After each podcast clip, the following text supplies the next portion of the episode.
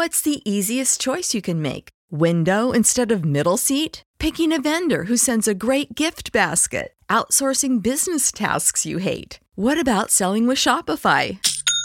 Whether you're selling a little or a lot, Shopify helps you do your thing, however you cha-ching. Shopify is the global commerce platform that helps you sell at every stage of your business. From the launch your online shop stage to the first real life store stage, all the way to the did we just hit a million orders stage. Shopify's there to help you grow. Whether you're selling scented soap or offering outdoor outfits, Shopify helps you sell. Wherever and whatever you're selling, Shopify's got you covered. Sign up for a $1 per month trial period at shopify.com slash try. Go to shopify.com slash try now to grow your business, no matter what stage you're in. Shopify.com slash try.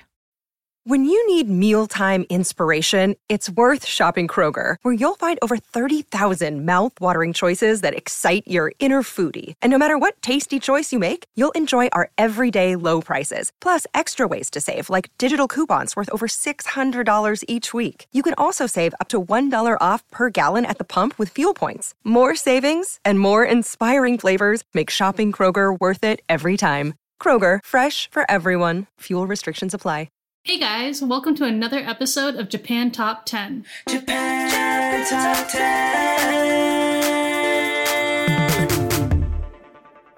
This is episode 396 for our Cultures episode number 26, and our focus today is Japanese candy, food, and drinks part 2, continuing off our last episode about it.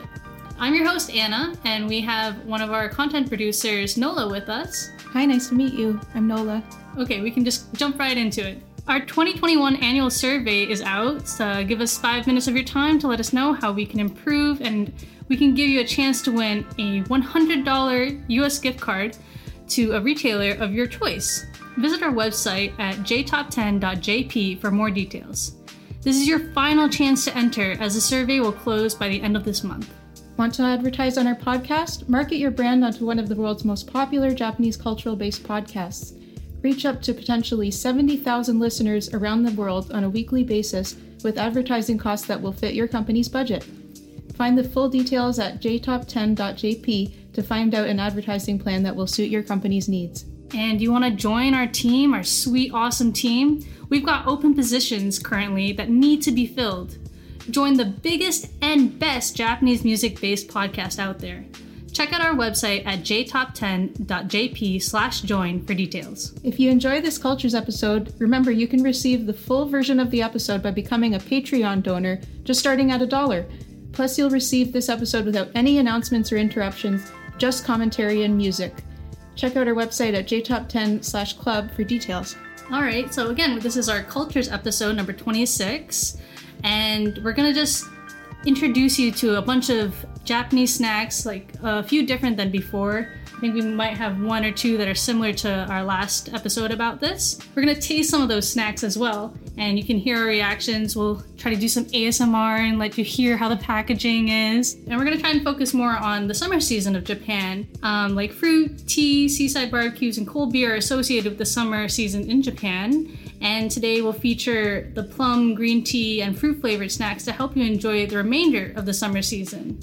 Our songs today will also be uh, focused on the summer season. We have food related songs about macaroni salad, lemonade, and lots of exciting beverages and snacks that you can enjoy when you're in Japan over the summer. And our first topic for today is vending machines. As we know in Japan, there's, especially in the large cities, you can find a vending machine on like every single corner, especially near train platforms. Um, they commonly carry the cold beverages, but some of them have hot beverages like coffee and tea. There's also ice cream, which I don't really know how they do that unless, you know, some portable freezers everywhere. Uh, crepes, groceries, and even curry. Vending machines go hand in hand with Japan's convenience stores. You can usually find them outside the convenience stores as well, and it's just part of the whole convenient package that is Japan. That you can get what you want when you want. Uh, I think it's really convenient. You can even find uh, books, umbrellas. Uh, if you need tights, you can find tights if your stocking's ripped or something. And you can even get cigarettes. So there's a lot more variety uh, compared to the vending machines you might know at home. Have you ever been to Japan? Yes, I went uh, one year as a student, uh, and I did use vending machines a lot, especially for my hot coffee in the morning or cold coffee in the summer.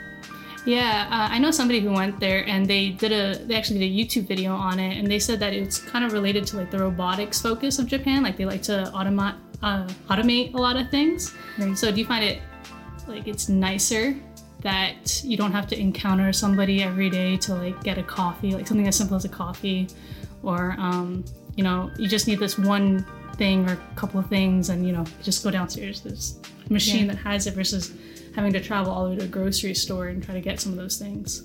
If you're in a bad mood and you don't really want to talk to someone that day, you can just go straight to the machine and skip the store. How often did you go to the store versus the vending machine? I think I had one on my way to the train station. It was even closer than a convenience store, so I could just uh, pop in a couple uh, hundred yen and then I get it.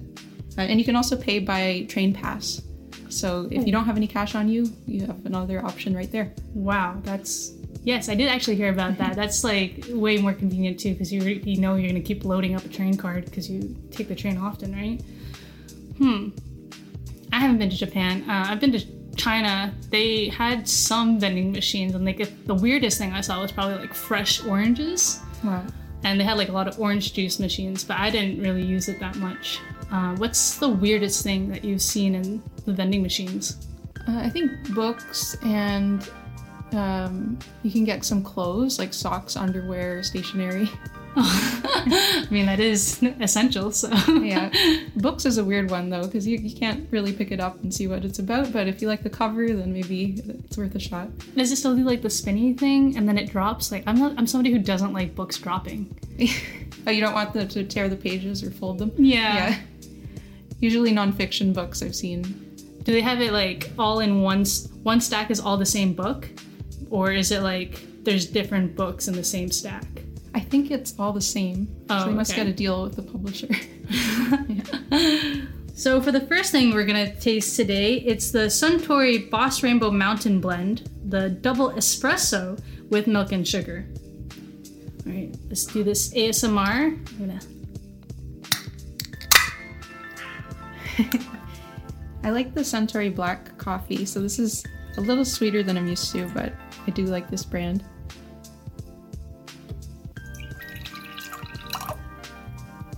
All right, Kanpai. cheers. It's pretty good.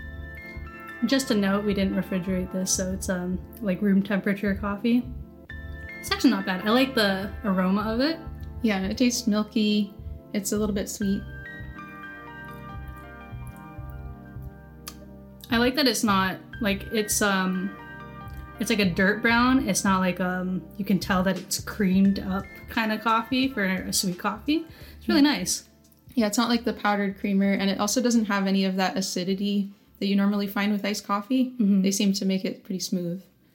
It does have like a lingering taste in your mouth like coffee normally does, but it's like I can feel it like at the very tip, like on my palate and my tongue. Is this close to your regular coffee order? It's it's stronger in the coffee flavor. Um, I usually just get the iced coffee from from Tim Hortons, or actually, there's like I forgot what brand it's called, but it's like a shorter and chunkier one. Like this one is like um, this one's similar to those. Is it like a? It's not a hundred. Yeah, hundred milliliters of like Sprite or something like the really yeah. mini cans. Yeah, I don't know. What, what would you rate this? I would rate this as uh maybe a seven out of ten.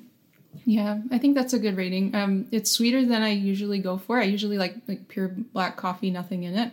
Uh, but I think it was better than I expected. So yeah, seven sounds good to me. All right. Sick of being upsold at gyms? My guy, you're currently a base member. For $90 more, I can upgrade you to our Shred membership. For 130 more, you'll be a Swole member. And for just $300 more, you'll reach Sweat Platinum. At Planet Fitness, you'll get energy without the upsell. Never pushy, always free fitness training and equipment for every workout. It's fitness that fits your budget. Join Planet Fitness for just $1 down and $10 a month. Cancel anytime. Deal ends Friday, May 10th. See Home Club for details. When you need mealtime inspiration, it's worth shopping Kroger, where you'll find over 30,000 mouth-watering choices that excite your inner foodie. And no matter what tasty choice you make, you'll enjoy our everyday low prices, plus extra ways to save, like digital coupons worth over $600 each week. You can also save up to $1 off per gallon at the pump with fuel points. More savings and more inspiring flavors make shopping Kroger worth it every time. Kroger, fresh for everyone. Fuel restrictions apply. So for our first song, we have Bish with Kirin Remon's commercial song Tome na Mama de Yuke, or Keep Clear, that was released in 2018. Kirin Remon, Kirin Remon, Kirin Remon, Kirin Remon, Kirin Remon.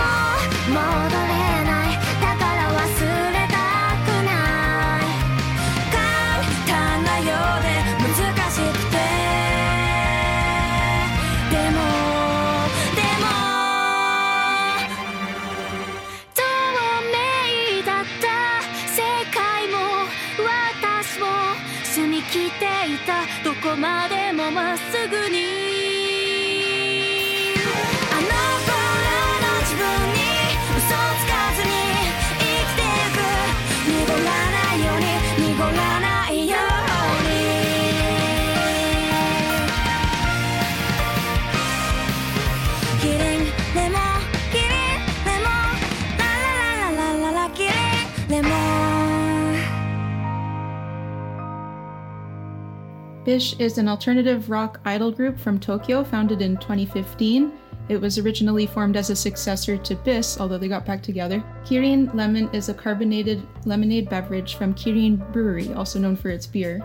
And its theme song has been covered by several different J pop artists, including Lisa, Inori Minase, Exile, most recently Moka Kami Shiraishi, and this is their version. So, for our second topic today, we're going to focus on Kit Kats. And Kit Kats are a popular snack in Japan since 1973 and are commonly carried in souvenir shops. Today, we have two Kit Kats, both are matcha flavored. We also have Puccho Uji Matcha soft candies from Uji region of Kyoto. Japan is known for having over 300 limited edition Kit Kat flavors, such as red bean, creme brulee, sake, wasabi, chestnut, pumpkin, miso soup, black tea, lemon cheesecake, and ramune. Kit Kats in Japanese sounds like kitokatsu, you will surely win, making it a popular gift to give students before they take entrance examinations to enter university. So, the first Kit Kat we're gonna try is the bitter matcha Just grab it over here. I think this is my favorite flavor I've tried of Kit Kats. I didn't even realize there were two different types of matcha flavors. When I go to the store, I just see a green one and I'm like, matcha. And just, I eat it. So koi is bitter, usui is light. So depending on how strong you like your tea or your coffee, you can get a bit of both.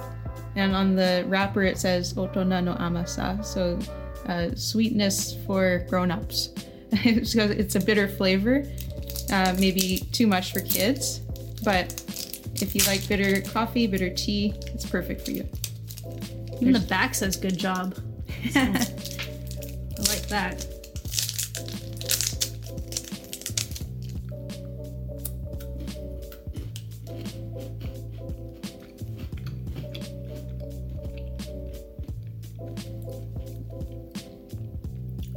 There's a lot of crunch.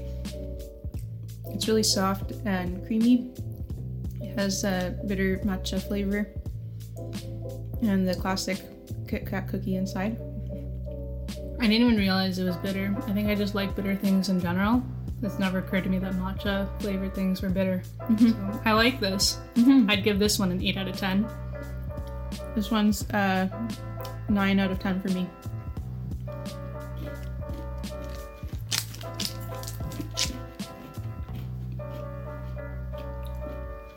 Creamy. It's very nice. Yeah, I love tea flavors. What is your favorite flavor of Kit Kat if you were to try one? I mean, I would say like matcha, but Matcha? Like I said, I don't know the difference. I didn't know there was a difference between the two. Um, at the grocery store, for all I know, I could have been alternating between the two, and I didn't know it. but uh, I do like the matcha flavor over the original Kit Kat chocolate flavors. So good for you, Japan. I approve. All right, we're gonna try the other one, which is the matcha tiramisu.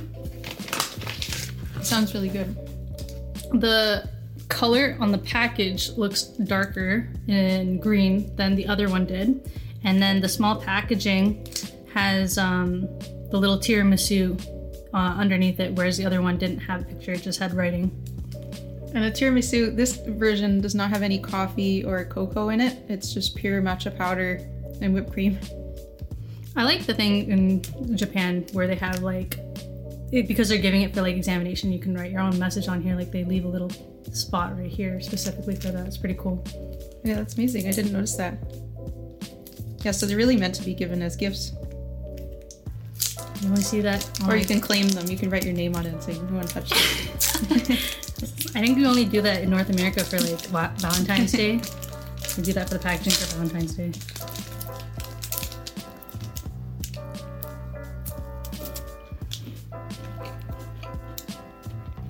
Definitely not alternating between the two. it tastes a dif- uh, it tastes a lot different. yeah, this one's much creamier. What is that other flavor? I can't put my tongue on it. It's like cocoa butter or something. Yeah. Okay. Yeah. Really good. I mean, it's not cocoa that I'm tasting. It's closer to like a coconut. Yeah, coconut. I think I prefer the bitter one, I definitely prefer the bitter one. but um, yeah, I guess I, I just like my straight up matcha tea. I think it's sweeter than the other one too. This one might be better for kids. My rating for this one is a six out of ten. Sorry, I like the matcha, but tiramisu matcha is not my forte. I make it this a four out of ten. It's a little low for me, but, but I do like the uh, original bitter matcha very much. All right, and then the last one we're gonna try is the the soft candy. Technically, this is not a Kit Kat, but it is matcha flavored, so we're including it. It doesn't really feel soft to me. It feels kind of hard in its packaging, but it does have a picture of a, a traditional matcha tea. It kind of feels like a Hi-Chew. You know those fruit flavored chewy candies or Starbursts? They're kind of like that. Oh yeah, yeah, yeah. It's got pieces of tea in it. Oh, that's what those dots are. Does it have something? It doesn't- it doesn't show anything in the middle. It just has like that squiggly of matcha on the picture. Oh, it's really hard. Oh, not soft in my opinion. I shouldn't have put the whole thing in my mouth. It's like a Starburst. My jaw hurts. It's interesting. I wouldn't have thought to put this flavor with this texture, but It has like a candy taste. I don't know if anybody understands what I mean by that, but it's like sweeter. It almost has like a fruity matcha taste. I don't know. Maybe that's their attempt. The, the packaging says rich matcha aroma, and I think that's what I'm tasting is the aroma. it, it tastes like a smell. Yeah. this one, it'll take you a while to eat because it's so chewy. It's definitely on the sweeter side. Yeah, my mouth is still full. Out of all the matcha snacks so far, which is your favorite? The first one, Yeah, for the sure. the bitter matcha. Yeah, I like this one a little bit more than the tiramisu. Maybe a five.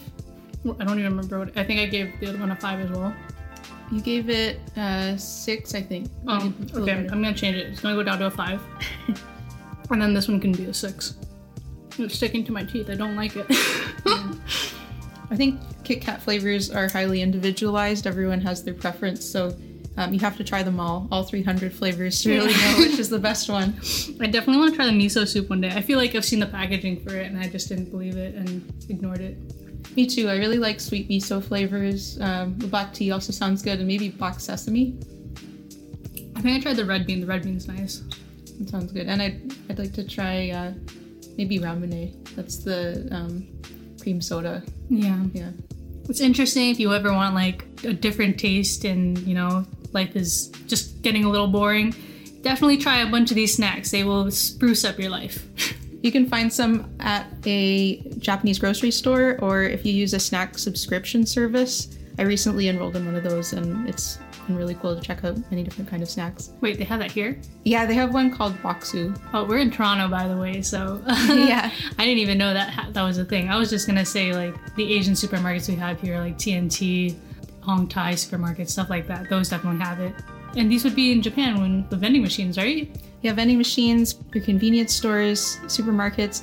I recommend if you go to your Japanese grocery store and you can just try different things and, and see what interests you. There's bound to be a flavor that you enjoy. You should definitely email us and let us know which ones you've tried so that we can try it and or at least try to find it here and try it for ourselves. Look And forward to the next one. yeah, we really look forward to maybe doing another part three for this kind of show. So yeah, this is Japan Top 10 Cultures episode number 26. I'm your host Anna, I'm Nola. I'm normally a content producer, but thanks for having me as a host today. and we hope to hear from you next time. Bye. Bye. Japan